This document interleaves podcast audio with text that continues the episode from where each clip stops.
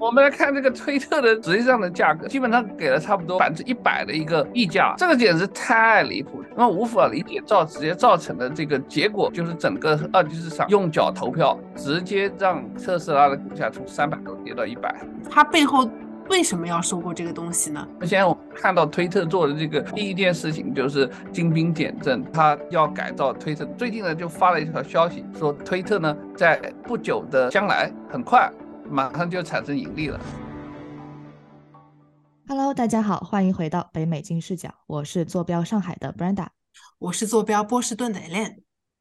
那我们其实都知道啊，去年我们的马哥，我们的 Elon Musk，因为收购 Twitter 的事情是闹得非常的纷纷扬扬啊，对吧？我们中国留学生在那个在一亩三分地上那个各种讨论啊，都是看得非常的精彩。啊，二零二二年四月十四日开始，他其实开始宣布收购嘛，后来七月份又要反悔终止收购，然后推特当时就起诉了我们这个马哥，然后在二零二二年十月二十七日的时候，终于啊，Musk 同意以四百四十亿美元去收购 Twitter，然后当时呢，呃，推的股价是从四月份的四十美元一夜飙升到了五十三美元，这个涨幅是非常大的，但中间因为收购可能会撤销啊，以及各整个啊当时熊市的影响。跌破过三十五美金，最后因为这个马哥同意收购，十月份又涨回了五十三美金。那在这个之后啊，这个一波三折的这个 动荡之后呢，马哥从此成为了 Twitter 的新主人，然后 Twitter 呢也从此啊被私有化了。啊，Elaine，这个当时的这一块这个跌宕起伏的过程，我不知道你有没有去了解或者或者说参与其中呢？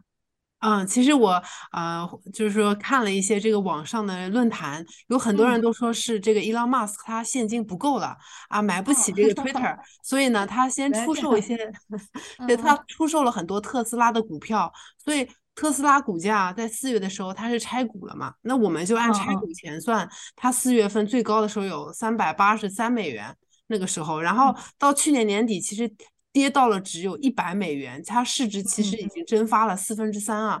就是当然也可能有很多影响吧，可能有熊市啊或者电车啊等等的影响。就是关于特斯拉和 Twitter，其实都成了啊我们大家很关注的一个话题啊，确实，而且都是这个 Elon Musk。啊，管理现在都是他的这个公司嘛，所以我们也很想了解关于这两个公司啊，会对于我们一些投资者产生影响，以及它背后为什么要这样做的原因，我觉得很有意思。那今天呢，我们请到了 Tony，我们的老朋友了，他来 讲过很多次啊，讲过 Alternative Data 呀，讲过这个呃经美国经济啊等等等等话题。那很欢很欢迎 Tony，其实他也对于这个 Elon Musk 这两波操作，这个 Twitter 和啊，特斯拉的这个做了很多研究。今天我们这一期呢，主要讲一下 Twitter 的情况，请 Tony 来讲一下为什么 Elon Musk 要这么做。Hello，Tony。哎，Hello，Elaine，Hello，Brenda，非常高兴有机会呃，再一起来讨论啊。嗯嗯，哎，那 Tony，你觉得这个马马斯克应该要收购 Twitter 吗？呃，从一个 professional 的角度来讲，投资 professional 啊。那这个伊隆马斯克去收购这个推特呢，是非常值得推敲的，因为我们主要通常情况下，我们要考虑一个 MMA 呃是否合理的一个点。我觉得要从两个角度去考虑。第一个角度来说，就是第一，这个收购能否给现有的企业带来 synergy，对吧？第二，就是在有 synergy 的前提下。这个收购的价格或者价值合理不合理？这是我们基本上所有 MMA 呃都需要考虑的两个最主要的核心问题。那我们先来谈第一个问题，就是有没有 synergy，就是我们能不能产生这个呃呃联合收益，就是增益啊，就是增益，也就是当一个企业收购另外一个企业的时候，如果他们能够。降本增效，提升两个企业合在一起来的这个价值的话，那么这个收购呢，当然就是一个合理的收购，那就叫我们产生的一个一个争议。那么在这件事情上，我们先看看，其实推特对于整个伊隆马斯卡的生态圈到底有什么影响？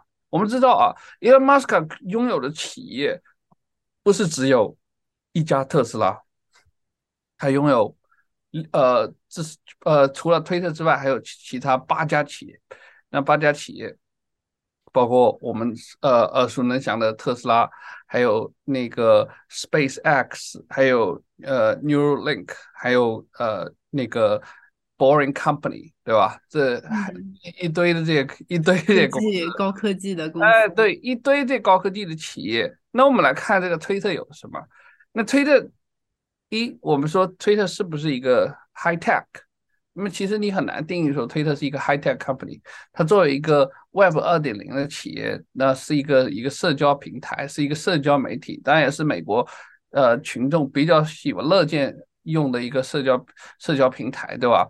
那么除此之外，就你很难说，哎，当我们讲到一个高科技的时候，你会去想到推特这件事情。那我们除了这个呃这个高科技不在一块，那么想着说，哎。那你这个收购这个推特能不能给其他的这个企业带来这个促进作用或者推动力？我们一看，哎，这个这比如说他做的所有的企业，没有哪个企业是需要有一个社交平台，因为他 他的 business 就不是去搞这个社交、搞流量的这个这个这种玩法，对吧？包括这个特斯拉。是直接就面向 to C 消费者，那么 Neuralink 以后也是属于 to C，它全它不需要去靠 各种这样的这种广告或者社交媒体的流量。那么，所以呢，在收购推特能够给特斯拉或者给其他的企业带来 synergy 的这个这个第一个要素就已经非常值得商榷了。嗯，那对对吧？那我觉得当时他一开始说要他。马哥来收购 Twitter 的时候，很多人不理解或者疑惑的点，就是因为觉得说他这些公司跟 Twitter 有什么关系，感觉有点莫名其妙。嗯，哎，相当莫名其妙。当然了，以前我们讲到有一点他想做的事情，当然他有很长一段时间，他就他也是玩这个币，而且是玩这个狗狗币，他非常喜欢玩的就是狗狗币啊。那他非常喜欢，就是在这个推特上面去呃 tweet 关于这个狗狗币的这些消息，然后呢，使得狗狗币突然之间开始暴涨了，对吧？那么大家都呃那个认为它实际上就是狗狗币的最大的这个呃呃赢家，对吧？或者是实呃实控人，当然我们没有任何的证据证明这点，只不过大家都这么去猜测。那么我们就换换过头来，回过头来讲，那么如果我们是为了去收购一个推特，呃，主要的目的就是去推动一个什么狗狗币，那我觉得有有有点，呃，这个太散漫了。这其实上呢，在整个投资圈来讲，是也是极大的怀疑态度，对吧？我们其实没有看到任何的新的据，你现在找不到任何，而且即便是狗狗币，也是一个虚无缥缈的东西。当然，在这这之后，我们都看到了这种狗狗币啊，什么所谓加密的货币都跌的都惨不忍睹，对吧？也是从从八月份之后，那整个一八月份一直到 FTX 爆雷的十一月份，那整个呃币圈的市场呃惨不忍睹，那包括我们那个一些相应的。各种的一些和这种呃 blockchain 这种的 institution 的各种的一些什么合作啊，或者是去相关联的这种会议啊，都会看到来说相关的这种呃 activity 瞬间减少了非常之多啊，一下子就发现就就就感觉是进入了我们现在叫做 crypto winter 的这么一个时代。好，那我们第一点我们来讲是非常值得商榷的。一般情况下，当第一点没有了前提条件下，一般我们很少会去考虑第二点。当你再去考虑第二点的时候，你说第一点没有升的条件下去考虑收购，那我们说，哎，你要是能够有一个非常好的价格收购，要是捡一个便宜，那也也可以，对吧？比如说我们现在看的这个。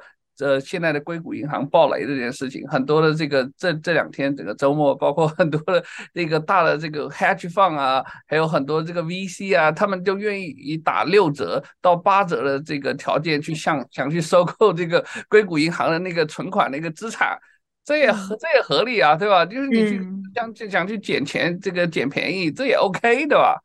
但是我们来看这个推特的这个实际上的价格的是什么呢？在它我们收购快完成完成之前的时候的价格，那基本上是呃二十二十二十二十几块钱，呃二十几的二十四还是二十呃七我忘了，他收购的价格是四十三块钱，也基本上给了差不多我们给差不多百分之一百的一个溢价，对溢价，对吧？这个 premium，这个简直太离谱，这个是没法去解释，这离离谱的不得了，对吧？你要去解。那个打折去买买就算了，比如说你看这个交易这个二十三呃那个呃呃那个二十三个 billion 对吧？然后呢你这个换呃呃那个呃二点三个 billion，sorry 二二点三个 billion，然后呢你去呃那个便宜卖去 half one point one billion 去收购，那捡个便宜 也是 OK 的。那么在我们这个情况下，又没有捡到便宜，然后又没有 synergy，那么这事情呢，就肯定是无法理解。那么无法理解造直接造成的这个结果，那这我们的结果是什么？就是整个二级市场这个用脚投票，直接让特斯拉的股价从三百多跌到一百一百块，对吧？我们直接用脚投票，对吧？就很多企业们很多机构马上就上去干了，因为根本就不无法理解，因为。你当你一个一一个人的时候，你的精力啊，我们是想，虽然说，呃，牛人像特斯拉这样的，对不对？像伊朗伊马伊龙这样的天才，超级天才，也许可能他可以管几个企业，但是你同时要管一堆的企业，而且是管没有新的局的企业的时候，这个是一个很痛苦的事情啊，对吧？哎，可是我就想，这种天才，他其实在当时收购 Twitter 的时候，他就讲到了，他想要给平台。带来一些新的元素，呃，包括它算法开源，然后要和这个垃圾账号斗争，对吧？然后并且要鼓励自由发言。其实他可能，你你觉得你会对他说的这些有什么想法吗？嗯，他背后为什么要收购这个东西呢？嗯。OK，好，那我们通常情况下呢，你可以讲，就是你可以有理想啊，就是我们在 所有的投资的时候，你都可以有情怀，都可以有理想，你可以想干很多的这个事情。但是我们在想，你所有的这个情怀的东西，你要考虑这种东西，就是你既然是收购一个企业，收购一个企业的话，在没有前面两点情况下，仅仅考虑情怀下，那你的这个成本试错成本就要那个非常的，就要非常的高了。那么这个当试错成本非常之高的前呃这个情况下，那对于一龙呃马一龙他要做的这个事情，他要去融这么多钱，对吧？那融这么多融呃融这么多钱，那他怎么去融这笔钱呢？当时有好几个选项，其实他想到的第一个选项就是去币圈去融资。对吧？去币圈去融资，正常人，呃，正常的机很少有机构愿意会会说，哎，你当你因为你的这个收购本来就是，呃，就莫名其妙，然后大的机构想去给他去融资，实际上是很困难的。所以呢，最后面我们这个，呃，最后面这个融资，我们发现是什么呢？这样他在短期里面要瞬间筹措的大笔资金，如果从银行去借贷，你想看银行。也是一个盈利性机构，银行不会为情怀买单。你要去呃贷款这么多去收购一家这个盈盈利也看不到，而且盈利看不到的一个企业啊。当时当然我们要记得，他其实在讲，他说每一天推特是亏四百万美金。啊，推特是亏钱的呀？那推特是每一天亏四个 million 多了，对吧？那我们一年。大家可以算一下，一年亏几个 B 一一 billion 多了级别的亏钱。那你说作为一个银行，你不可能说，哎，我没事情的话，我非常 贷款给 贷款给他，对吧？所以银行 charge 的利利利率一定会非常高。那像对于这个 Elon Musk 一个贷款银行利率非常高的情况下，他就有两个选择：第一，他拿这个贷款；第二，他不拿这个贷款。他就是两个选择。拿这个贷款，那你就要背上非常大的负债，背上大负债，你本身你的推特就不赚钱，你怎么背负债，对吧？那他最后面选选择了一半一半，是所谓一半一半是什么？但具体的金额没有透露出来。但是我们从他最后面的这个交易的情况下，我们可以大致的推断说，他基本上呢有三分之二的资金，基本上是呃有过一半的资金是通过他自己销售特斯拉的股票。筹集到的这个资金，另外一半呢，用了一些这个呃短期加长期的一些债务来构建了它整个的这个收购的这个资金池。那这也才使它那个收购。所以我们在这段过程中里面，在经在它收购的过程中，大家可以经常看到，很多时候特斯拉的股价莫名其妙的大跌。莫名其妙的大跌。这是在市场上，市场每天在暴涨的时候，这特斯拉股票也在那个也在大跌。那这个是当时我们在后面大家都很清楚了。实际上，股价下跌的一个最主要的原因就是它在不断的这个在抛售它的原始股权，对吧？对，它在抛售。呃，那个股呃股票，所以导致特斯拉的这个那个呃卖压非常严重，整个市场上要去承接它的这个资资金盘，大家全都那个撤退，所以我们看到整个它的股价从三百多块钱一直跌到一百块钱，甚至在同一时间上就很多负面的消息就会出来。哦，那既然这样的话，他为什么要这样做？你能你能想得出有任何理由吗？对，因为其实我现在听下来，他不管是从投资逻辑，刚才讲了两个嘛，一个是他要与现在的已有 business 产生 synergy，第二个要么就是他这个价钱实在太好了，我去捡个便宜，这两个首先都不满足。然后其次，他如果说他是为了纯粹满足自己的呃理想，或者说是一个比较浪漫主义的情怀。呃，资本市场也不支撑他。他作为一个非常成熟的企业家，他不应该想不到这一点嘛，对吧？那在这样的情况下面，他为什么还是会在外人看来一意孤行的，甚至把一些之前对吧 Tesla 的东西给卖掉来做这件事情呢？就大家不理解。哎，我听理解的，我听到有一种说法是，他们想想恢复那个川普的账号。川普的账号不就是在他 收购以后那个被恢复了吗？对。呃，Brandon 和 Elaine 讲的这个这个点呢，是一个很有意思的一点啊。那么，当我们再回过来，它整个收购的这个价格是四百四十亿美金啊。对。所以呢，这是价格是一个高的非常离谱。那么也就换句来说，它这四百四十亿美金 （forty four billion） 的这个收这个整个收购的资金，基本上绝大多数都是由他通过自己卖那个特斯拉的股价去股票去筹集的。那我们在这里就看到一点了，大家肯定会非常疑惑，就是说，哎，你为什么要去收购这个推特？那么现在收购已经过去，呃，过去好几个月了。那么现在我们看到他做的这个推特做的这个几件事情是什么？第一件事情就是精兵简政，就是先把 百分之七十五的上来，把百分之七十五的马工给雷掉了，对吧？对对。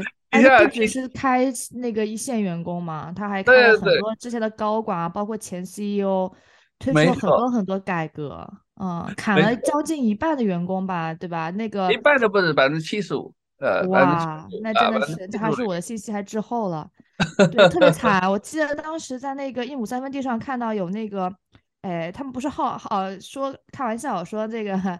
呃，马马哥过来考考试，大家的那个代码能力，对吧？组织了一个 boot camp，教了一帮人进去写，然后有一个那个中国的码农，他他被选中了，他进去写，他觉得自己不错啊，还被选中了。写完之后，那个马哥现场给他指点，说你这个要写错了，可以精简一下。他当时还发了个小红书，他说：“哎呀，还说马哥真是我的偶像啊。”他说他不仅对吧人厉害，他还来虚心的给你讲应该怎么样 去改进自己的错误。然后第二天就被开了。第二天他又发了一个小红书，说：“哎呀，我昨天虽然发了这个帖，但我今天被开了。”对，我好像看到了这个。对对对。呃，这个呢，Brandon，你讲的这个 case 呢，嗯，有人呢也去 at 了 Elon Musk，对他对他回复了，他说这个是一个 fake news。他说这是，他说我不知道有这样的中国的这个马公司马农存在。哦哦哦哦，特意回复了一下。嗯那么在我们这件事情上，我们其实要看到一个很重要点，就是他把呃大量的员工给开掉。但他裁这么多人，百分之七十五的人，你觉得说这个公司之后 拿着这么点人力，是会变成一家什么样的公司呢？哎，对的，呃，我正好补充到前面本来要讲的一个故事，就伊拉马斯卡当时给出来了一个。合理裁员的这个理由就是什么？他说我去到公司里面，呃，时候呢，我发现去食堂的时候，发现食堂里面做饭的师傅比去食堂里面吃饭的人还要多。你就 他说我我不觉得这个餐厅有存在的这个必要性，但他侧面就用这个呃一个印象让大家觉得。在推特这样的这个企业里面，已经出现了巨大的人员的冗余对吧？嗯，哦，这就是那个他当时面临着一个裁员的一个重大的决策的一个依据。好，他觉得对这点特别不满。第二，他非常不满的就是很多的推特的员工都是 work remotely。远程工作，呃，这是我们疫情呃期间里面养成的一个习惯。他认为这点是不能接受的，所以他最先刚开始干两件事情。第一件事情就是把裁员期数裁掉，剩下的百分之二十五人必须要回到办，在一周内必须要回到办公室报道，而且只能必须要到硅谷这这个三藩这个办公室报道。你说这个就很就很糟糕，对吧？然后很多人就当然就。觉得他是一个非常非常恐怖的一个一一呃一个人。那么他接接下来还做另外一件事情是什么呢？就是把他在特斯拉在德州工厂里面的一些工程师，以及甚至包括我们后来传闻的呃特斯拉中国区的总经理，把他调到呃升职，甚至全球的总经理来呃来做些什么事情呢？那一。这些人都到推特里面，让推特的员工一起来加班，让特斯拉的工程师去他们 和这个推特员工的那个写的这个代码，要求推特的员马工把代码打印出来，然后就给到这些呃特斯拉的这个工程师去做这个检验。如果你讲不清楚的，马上第二天马上就可以走人。嗯，必须要把这事情讲清楚，所以就出现之前讲的那个呃，在伊姆三分地上马龙的那个呃笑话，大家马上都要把这个自己代码写出来，还要解释清楚。可是已经给伊隆马斯克解释清楚，发现哎呦，这你觉得以为自己过了关，第第二第二天过了几天，他是这呃，伊隆马斯克呢就大家我们都看到了，就把那个什么呃洗那个浴池什么浴缸。呃，一起端到了这个推特的这个总部里面去，就他就在推特里面睡了两个星期啊。他说他要做一件事情，就要去改造这个推特。当 那推特睡了两个星期，那特斯拉的股价就狂跌，因为你是特斯拉的老板，你不可能跑到另外一个公司里面去睡两个星期，特斯拉怎么办呢？对吧？但因为特那个时候就负面消息就特别多嘛，就包括你特斯拉的和这个其他车厂的这个销售的这个竞争，以及你的这个呃还有呃面临的可能的这个供应链的这个问题，你这些问题都还没解决，然后你就跑到另外一个企业里面去睡，讨厌的睡，对吧？好。那对，我现在就呃讲了呃这这几点，这几点呢使他呃要改造这个推特，但是我们都知道推特是一个按照他的来说是四百四十亿估值买下来这个企业，所以他当然是非常心疼，是他自己的钱呃去买下的。所以他想，他就想最近呢就发了一条消息，就在大概两个星期以前，他推特说说推特呢在不久的将来很快。马上就产生盈利了，这一点呢，啊，这一点其实是给大家很大的一个触动了，对吧？一个很大触动就是你裁掉了大概百分之七十五的人，那推特开始盈利了，那我们也推特开始盈利了，这一点呢就呃很重要，这一点呢其实是可能会改变整个硅谷的。创业企业的工作的文化，其实我们现在看到，自从推特裁了七万五千人之后，就引发了整个硅谷这种大厂的裁员潮，大家纷纷意识到了可以裁一大批人，然后不会受主要的舆论的谴责，因为舆论主要是谴责特斯拉的伊隆马斯克，是因为这根本带起来的这个裁员潮啊，这样锅就甩走了，他就他要的就是在。美国上面实行中国的这个呃九九六的，这个也很夸张。没想到我们的文化输出在这一步，文化输出这个绝对是绝对是一个典型的，他就一直引以为为豪，就是说中国工程师干活的时间就是九九六，所以在这边呃美国的推特的工程师也应该是这么干。他说我特斯拉里面我都一直睡在特斯拉这个工厂里面，他说我自己的房子都没有。嗯，对，这我们他确实没有房子，他没有房产，他把他加州所有的房产全部卖掉了。他说他就睡在德州的工厂里面。嗯，对，对吧？确实挺妙的。啊，对对对，当然呢，有好几有不少的这个原因啊，但这个不管是从税务啊，还是从各种原因，那这个他都是一个非常真具有争议性的人物。在我们现在看来，如果推特真的能够按照像他说的自己盈利，嗯，那。这很可能会形成一个经典的案例。但是因为推特呢现在已经是变成一个 private company，不是一个 public company，所以我们无法知晓整个推特的这个呃营收啊盈利状况或者资产负债，我们没有任何办法去了解，只能等到以后呢，就是看看看看是不是把这个推特放上市，我们才有机会。那么回到呃 Brad 和 Elaine 前面讲的那个呃。为什么要买？啊，就是那个阴谋论啊，你们那个阴谋论的观点，当然这个是一个阴谋论，这没有办法去证实。但是我们反过来来讲说，这个呢是在没有任何可解释下的一个也比较合理的一种解释，对吧？当你看起来觉得不合理的时候，他完全完全其他他觉得可能他就是会一个比较合理的一个一个事情。那我们都知道，在这个二零二零年的总统大选的时候呢。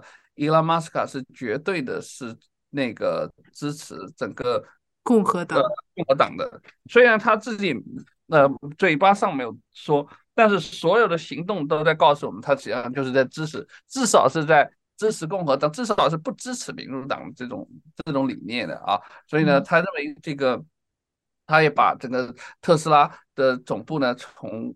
加州迁到了这个德州，那最近呢也有动作要准备把一些这个研发的总部呢又重新迁回加州，我们这是后话。但至少他做了很多动作，就是全把加州的房地产全部卖掉，把特斯拉的总部全部迁到这个呃德州。我们就看到来说，他至少是认可了整个共和党德州这种大本营的这种体系，或者说经济政策呃各种商业的这种。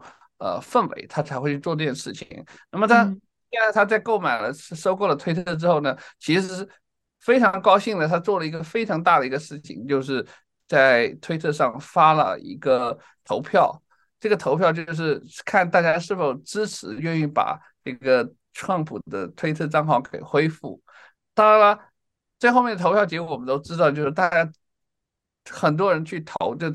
支持恢复 Trump 的推特账号的人超过了那个反对人，所以他说：“哎，我们应该把这个来恢复。”当然，Trump 也不也没有去买他这个单啊。Trump 也是说说这个 我已经有我自己的社交平台了，我们也不一定要需要我的 你这个推特账号了，就我有我自己那个 Choose 平台啊。但是 Anyway，至少呢，这是我们看到这个呃，Elon 在收购整个。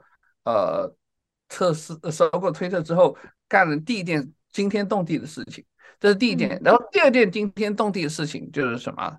就是把推特和美国这个政府机构，比如说涉及到一些 CIA 啊，涉及到一些 FBI 啊。认为这个整个的这种美国的政府机构在二零二零年大选里面和推特有相关联的这种操作，去影响了整个大选的这个进程，这是他发出来的这个第二个新闻，对吧？那这个新闻呢，和前面那个创创普的那个推特恢复的一个操作，两件事情合起来呢，那其实已经非常强烈的表达他个人的这种政治的这种倾向。虽然他没说，但是这个政治倾向也非常的清晰。那么，这这种事情啊，往往情况下呢，是可能会导致杀身之祸的。所以呢，他专门还补充了一句说，他不会去自杀。你看，我们没有人会。正常情况下去接受采访的时候，就当然说一句，说我不会去自杀，对吧？没事的时候，我不会去自杀的。就是有一种此地无银三百两的感觉。哎，对对对，所以呢，他实际上，那我们现在最近他呃，最近出去任何的接受的采访或者去游玩的时候，我们在看到他身边前后都是保镖。所以，我觉得自己的这个保护要比以前要严格多。以前没看到有这样，现在基本上就前后都有保镖了。包括去看那个世界杯也是，对吧？在那周围全是保镖啊。嗯嗯，对。那我们其实聊了很多这个他。呃，为什么要做这件事情，对吧？以及我们也猜测了一下，他这个动因是什么？包括他做呃收购了之后，他几个一连串的举措嘛，也大概讨论一下为什么有这些举措。那其实也很好奇啊，托尼，就那个他对于使用者，因为我们之前讲的都是他跟他的一些收购方 stakeholder，包括员工方之间的一些纠葛嘛。那对于真正的 Twitter 的用户而言啊，那未来你觉得说 Twitter 对他们而言会不会呃？呃有什么变化，还是说它依旧是呃就是对这些这些用户而言是一样的存在呢？我认为肯定有变化。嗯，怎么个变化？我刚刚正好也查看了一下。对，因为他自己他自己一直强调了一点，他这非常崇拜的就是中国的这个微信 WeChat，那 我们就应该把推特做成 WeChat，WeChat 怎么样，我们就做怎么样。那他所谓这个意思是什么呢？意思呢，也就是他希望推特会成为一个人身份的象征，同时会成为一个巨大的支付手段、支付平台。那也我们在我们都知道，我们用在国内呢用的呃那个微信那个支付宝啊，或者是那个微信红钱包，随便到处去花费就很方便，是吧？我而且呢，因为它最早期呢，它是做是什么呢？它是做 PayPal 呃 co-founder 起家的，对吧？他第一桶进来的这个 Pay PayPal 的股票的 sales，所以我们他我相信他对这个支付呢是有非常大众的这个情怀。那如果在一个美国最大的一个社交平台上面，能够完成整个像 WeChat 这样建立出一个完整的一个生态圈，我觉得是一个非常合理的一个点。所以从这个点上来说，如果他想把推特做成中国美国版的 WeChat，我一点也不奇怪。我认为，甚至这可能会是一个比较好的出路。如果他真的是把东西都抄的 WeChat，那我觉得可能是一个 great things 啊。那这所有这 great things 是指在。他已经收购了推特的前提下，他去朝着美国版的 WeChat 的这个方向去努力是正确的，但这是但是呢，这没有任何的一点可以给我们有足够的理由，他当初应该去收购推特这件事情。我们一直不认为，那包括那个整个投资圈的呃学术圈也不认为他应该去收购推特这件事情。啊嗯。在专门呢把他是否应该收购推特这个作为了一个商业案例，在伊利诺伊的商学院这个上课里面课程去让学生去讨论啊，基本上大家的主导的意见都是他不应该去收购推特。但是可能会有一些比如政治元素没有在商学院的这个课程里展现出来，对吧？对，我们很有可能讲的是说，这种政治政治的元素，这种政治元素的考量，也就是说，哎，我不计不计成本的，这在资本主义社会里面实际上是很难讲通的一件事情，对吧？这也许在社会主义国家可以讲通，但资本主义社会很难。去自圆其说，说这件事情没有任何的经济力，就纯为了一个政治理想去做。但我觉得，呃，当然不排除他就是希望以此为一种契机进入到整个政界，当然也是可能的，也不排除这个。我们也看到，对吧？那既然连电影明星都可以做这个总统，那为什么他作为一个企业家，那包括 Trump 也是企业家，对吧？那包括之前的那个，呃，肯尼迪啊，这些都是一些明星，对吧？都可以做总统，那他也可以啊，他也有很大的机会啊。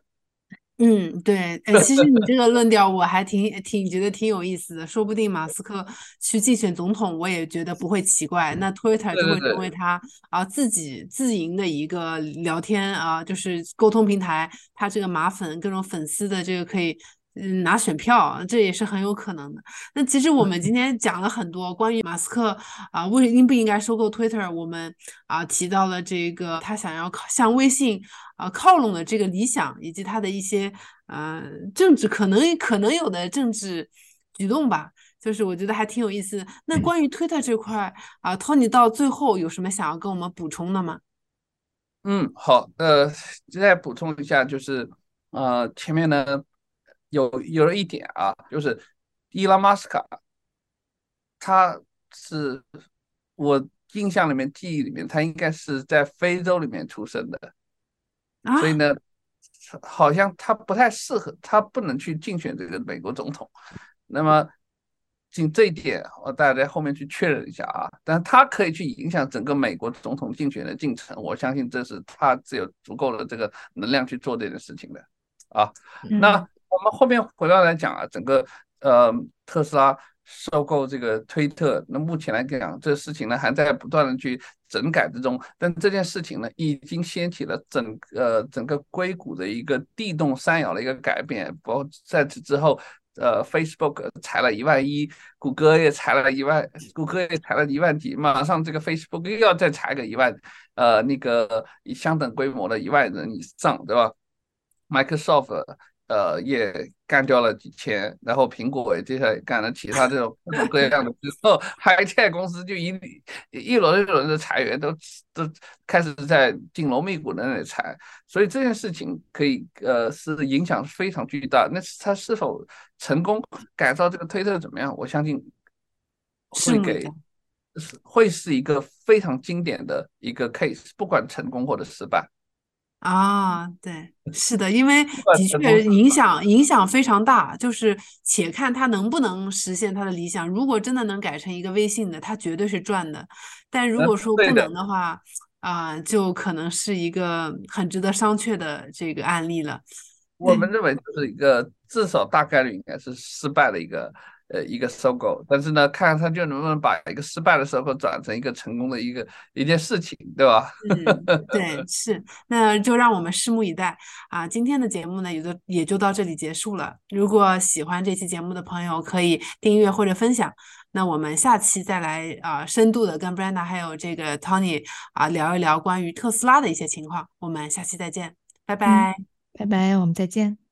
好的，拜拜，Brenda，拜拜，以类。跟金视角聊人生，感谢您的收听，请在各大播放平台和公众号上搜索“金视角”，订阅我们的栏目吧。